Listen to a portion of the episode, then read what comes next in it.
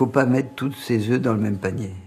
Et pourtant, il y a beaucoup d'entreprises qui vous demandent de vous investir totalement. Euh, il faut pas, il faut pas.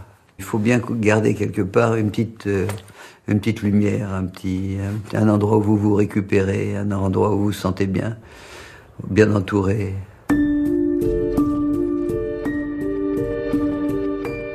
Bonjour à tous et bienvenue dans le troisième épisode de la série de podcasts produit par Moustique The Audio Agency consacré au burn-out. Toujours à mes côtés pour ce dernier épisode, Guillaume de Rachinois. Bonjour Guillaume. Bonjour Cécile. Et pour nous accompagner donc tout au long de cette thématique et aussi pour ce troisième épisode, Jean-Claude Delgen, président de Technologia, un cabinet spécialisé dans la prévention des risques professionnels et psychosociaux. Jean-Claude Delgen, vous êtes également l'auteur du livre Les idées reçues sur le burn-out paru aux éditions Le Cavalier Bleu. Bonjour Jean-Claude. Bonjour Cécile, bonjour Guillaume. Bonjour. Après avoir parlé des origines historiques du burn-out et des symptômes pour ceux qui en souffrent, dans ce troisième et dernier épisode, nous allons nous intéresser à la prévention concrète des risques psychosociaux en entreprise. Et ma première question est très simple. Jean-Claude, aujourd'hui, donc nous sommes en octobre 2018, quelles sont les obligations légales auxquelles sont tenues les entreprises pour éviter ces épuisements professionnels concrètement Que dit la loi?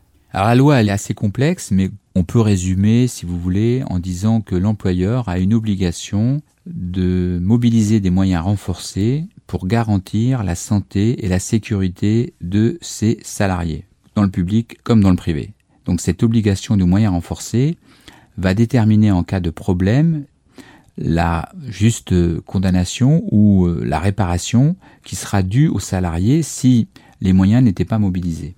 Aujourd'hui, donc, en clair, l'employeur se doit, alors ça dépend de la taille de l'entreprise, mais globalement, euh, les grandes entreprises doivent mettre en place ce qu'on appelle des accords sur la qualité de vie au travail. Qualité de vie au travail, c'est-à-dire que les rebondants du personnel, l'employeur, les services santé au travail parlent entre eux, négocient pour euh, améliorer la qualité de vie au travail des salariés. Mais ce qu'il faut comprendre, c'est que au-delà de ces obligations, c'est aussi une question de culture. Quand euh, vous avez une entreprise qui a un très bon collectif de travail, eh bien la charge de travail qui est ressentie est euh, ressenti plus positivement. On ne peut pas toujours préjuger que les équipes vont bien s'entendre et il y a certains secteurs d'activité, par exemple quand on est dans la fusion-acquisition, quand on est dans des agences de communication, on sait que les gens travaillent longtemps, très tard. C'est quoi mettre euh, en œuvre des moyens pour éviter l'épuisement professionnel? Alors, globalement, il y a plusieurs euh, moyens qui peuvent s'engager, mais favoriser la convivialité, favoriser les échanges, la solidarité, permettre aux gens de mieux connaître ce que font les uns et les autres, arriver à des régulations collectives, c'est un des premiers axes de travail. Mettre en place aussi une meilleure utilisation des moyens euh, électroniques de communication. Favoriser, je dirais, des vraies phases de repos.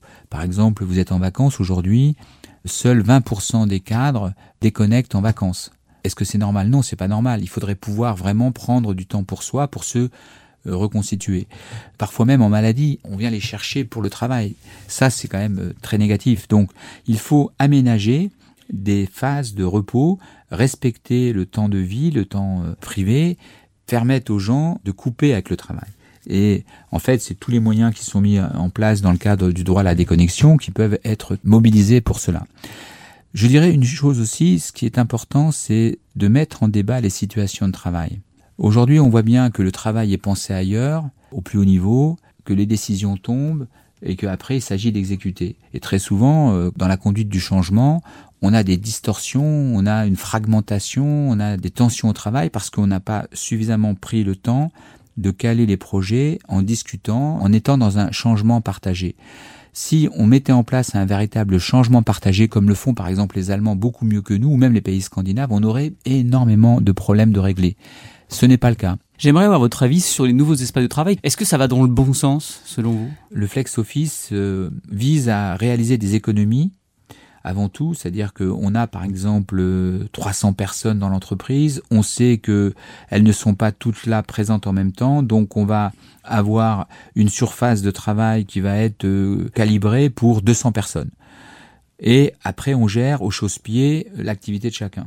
C'est encore trop tôt pour tirer tous les enseignements, mais ce qu'on voit, c'est que, par exemple, aux États-Unis, euh, le flex office est de moins en moins appliqué par les entreprises parce que ça génère énormément d'effets indirects très négatifs avec euh, des retraits, ce que j'appelle le retrait amotivationnel, les gens qui sont plus motivés, avec euh, des départs des meilleurs de l'entreprise, avec la non-venue des meilleurs aussi, et puis tout ce qui est absentéisme. Donc les États-Unis sont en train d'abandonner ça. Nous, en France, on fait l'inverse, c'est-à-dire qu'on est en train d'appliquer ça. en France, alors qu'aux États-Unis, par exemple, ils ont fait l'expérience. Il n'y avait pas eu de recul? On n'a pas eu de, retour d'expérience, justement? En France, on commence depuis 2-3 ans à générer euh, ce type d'organisation, alors que les États-Unis l'abandonnent. Donc, euh, il faut prévoir euh, qu'on aura encore quelques temps avant peut-être de l'abandonner, parce que c'est un système qui met trop les individus sous contrainte. On sait, par exemple, par différentes études, que quand euh, l'individu peut un peu euh, personnaliser son bureau, il est plus productif. Parce qu'on passe la majeure partie de son temps éveillé au travail, le fait de pouvoir euh, se décontracter en pensant autre chose pouvoir se remobiliser, pouvoir penser aux êtres chers qui comptent dans notre vie, penser aux vraies valeurs que sont la famille, etc. Bon, fait que l'individu, étant une boule à la fois bien sûr d'intelligence mais aussi d'émotion, bah, l'individu peut se remobiliser, être plus productif. Alors justement, dans le cadre de vos missions au sein du cabinet Technologia, est-ce que vous avez vu des initiatives fortes, innovantes, que ceux qui nous écoutent pourraient peut-être reprendre? Ah, il y a plein d'initiatives. Hein. Euh, par exemple, certaines sociétés interdisent euh, l'envoi de mails, euh, par exemple le week-end ou durant les vacances, et les mails sont détruits. Certaines sociétés instaurent des journées sans mails, parce que lutter contre l'épuisement professionnel, ça veut dire aussi mieux éduquer durant la journée. Et mieux éduquer, ça veut dire quoi? Bah, C'est éviter l'hyperconnexion, y compris la journée. C'est-à-dire favoriser les échanges oraux plutôt que d'envoyer un mail à son voisin à côté. Donc, on est en train de se réapproprier les technologies pour qu'elles servent l'homme plutôt qu'elles ne l'asservissent. On se rééduque, en fait. On se rééduque aujourd'hui. C'est ça le terme. Et donc, vous avez des entreprises qui euh, considèrent que quand l'individu revient de ses vacances, il a le droit à une journée ou une demi-journée pour traiter tous ses mails. Ce qui fait que quand il est en vacances, il se dit bon bah j'aurai ma journée pour reprendre, je ne vais pas traiter tous mes mails parce que très souvent les personnes qui sont en vacances se disent oula je traite tout parce que quand je vais revenir je vais être noyé. Vous voyez donc il y a un certain nombre de dispositions qui se mettent en place pour permettre une meilleure respiration collective et permettent aussi euh, d'éviter le non-respect, hein, puisqu'il y a des temps de repos qui s'imposent, qui sont de 11 heures pour les personnes. Alors on peut aussi, euh, quelque part, par exemple, une entreprise allemande fait ça, préempter les mails qui sont envoyés à partir d'une certaine heure, par exemple 20h ou 21h, pour ne les redistribuer que le lendemain matin vers 8 heures, pour permettre d'avoir le respect euh, de la nuit, pour que la nuit soit plus douce, voilà. Sereine. Ou sereine. Alors, Jean-Claude Dalgène, en début euh, de cette année 2018, euh, la Sécurité sociale a lancé une expérimentation pour les entreprises de plus de 200 salariés qui présentent un taux élevé euh, d'absentéisme. Les directions ont connu les motifs des arrêts de travail pour les sensibiliser et les faire réagir. Est-ce qu'on a les premiers résultats de cette expérience? Alors ce qu'il faut comprendre, et c'est tout le débat aujourd'hui qui anime y compris la question de la réparation et de la prévention, on a une dérive euh, du fait euh, de cette montée de l'absentéisme, hein, puisqu'on est passé euh, en quelques années, on a un surcoût de près de 4 milliards d'euros de l'absentéisme en 10 ans. Donc l'assurance maladie est confrontée à une double difficulté. Comment responsabiliser, comment faire en sorte que l'absentéisme baisse? Donc ils ont pris un certain nombre de sociétés qui étaient avec un taux d'absentéisme très élevé, certains atteignant 20% voyez, donc ce qui est énorme, puisque le taux moyen d'absentéisme flirte entre 4,5 et 5. Et l'idée, c'était de dire aux employeurs, regardez, euh, faites quelque chose, prenez-vous en main. Mais alors justement, est-ce qu'on a les premiers retours de cette expérimentation de la sécurité sociale? Aujourd'hui, c'est encore trop tôt? C'est trop tôt, mais il est certain qu'on ne pourra pas continuer à avoir une dérive au niveau de l'absentéisme et qu'il faut trouver des modèles pour permettre d'éviter de mettre les gens dans des situations euh, aussi euh, délicates qui, en fait, les éloignent du travail globalement, euh, encore une fois, ça concerne pas toutes les entreprises. Un grand nombre d'entreprises, ça se passe bien.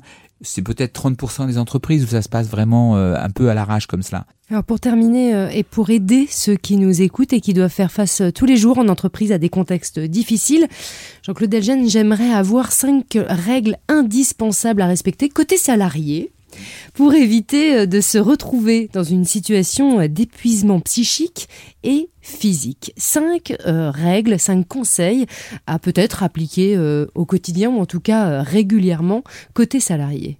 Alors, une des premières règles, je dirais, c'est que il faut apprendre à se connaître, à écouter son corps. Lorsqu'on travaille beaucoup, on va avoir des symptômes qui vont apparaître. Fatigue chronique, problèmes cutanés, problèmes oculaires, Donc il faut savoir écouter son corps, non pas euh, pour jouer les sensibles, mais tout simplement pour pouvoir euh, s'adapter en fonction des signaux qui nous viennent du corps. Ça, c'est la première règle. La deuxième règle, il faut bien comprendre, pour ceux qui sont ambitieux, c'est que travailler trop nuit à leur carrière. Travailler trop, c'est travailler mal. Il faut travailler bien, avec un tempo, savoir se retirer pour pouvoir être conscient, avoir une vision un peu en recul, pour pouvoir diriger sa carrière. Lorsqu'on est trop dans un activisme professionnel, à un moment donné, on devient un clone. On reproduit ce que font les autres. On ne peut plus se distinguer. Donc, ça, c'est un deuxième, je dirais, conseil. Travailler trop, troisième conseil, ça conduit à faire des erreurs. Ça conduit à s'exposer, ça conduit à se couper de sa hiérarchie, ça conduit à se couper de ses collègues. Lorsqu'on est pris en difficulté, il faut faire attention de ne pas euh, renvoyer la responsabilité simplement aux autres. Il faut aussi se questionner soi-même et dire oui, écoute, euh, j'ai trop travaillé, j'ai besoin d'une pause, j'ai besoin de me retrouver pour pouvoir revenir plus fort. Donc il faut être modeste avec soi-même. Ça c'est un élément très important.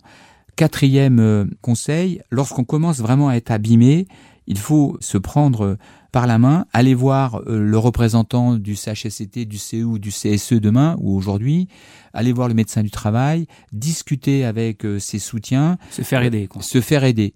Retrouver du plaisir au travail le dernier conseil que je pourrais donner, alors bien sûr, un certain nombre de métiers sont sans plaisir quand vous êtes euh, à la chaîne euh, chez un équipementier automobile ou ailleurs, quand vous êtes euh, astreint réellement à des contraintes pour pouvoir simplement vivre de votre travail, c'est parfois difficile de trouver du plaisir. Mais essayez de retrouver du plaisir au travail en revisitant ses pratiques, en parlant avec les autres. Le plaisir au travail, c'est fondamental. Quand vous êtes avec du plaisir au travail, vous pouvez supporter. Je dirais aussi, dernier élément, pour euh, les salariés, c'est euh, questionner leur carrière, voir ce qu'ils feront dans cinq ans. Est-ce que travailler de manière démesurée pour pouvoir accumuler sans arrêt des choses, etc., alors que la Terre est complètement aujourd'hui dévastée par euh, notre modèle, est-ce que c'est la bonne solution? Se poser des questions un peu fondamentales. Moi, je suis assez pour le frugalisme, c'est-à-dire plutôt développer la posture de l'être plutôt que la posture de l'accumulation forcenée. Vous voyez, donc peut-être se poser ce type de questions parce que il faut pas se tromper de valeur et se retrouver à bout d'un certain temps en ayant passé à côté de sa vie. On finira sur cette touche philosophique. Oui, merci beaucoup euh, Jean-Claude Delgen d'avoir accepté notre invitation. Merci à vous. Et merci de nous avoir éclairé tout au long de ces trois numéros sur ce syndrome d'épuisement psychique et physique au travail. Je rappelle que vous avez écrit un livre à ce sujet, Les idées reçues sur le burn-out aux éditions Le Cavalier Bleu. Je remercie également Moustique The Audio Agency de nous avoir permis de réaliser ces trois podcasts. Merci à tous de nous avoir suivis et n'oubliez pas, prenez soin de vous.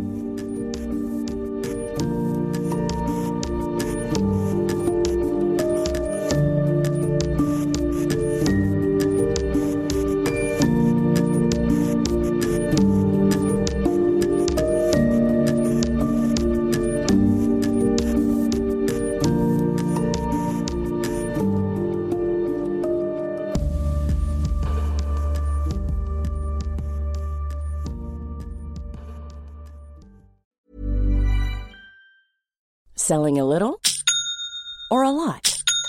Shopify helps you do your thing however you cha-ching. Shopify is the global commerce platform that helps you sell at every stage of your business. From the launch your online shop stage to the first real life store stage, all the way to the did we just hit a million orders stage. Shopify is there to help you grow. Shopify helps you turn browsers into buyers with the internet's best converting checkout. 36% better on average compared to other leading commerce platforms because businesses that grow grow with Shopify. Get a $1 per month trial period at shopify.com/work. shopify.com/work.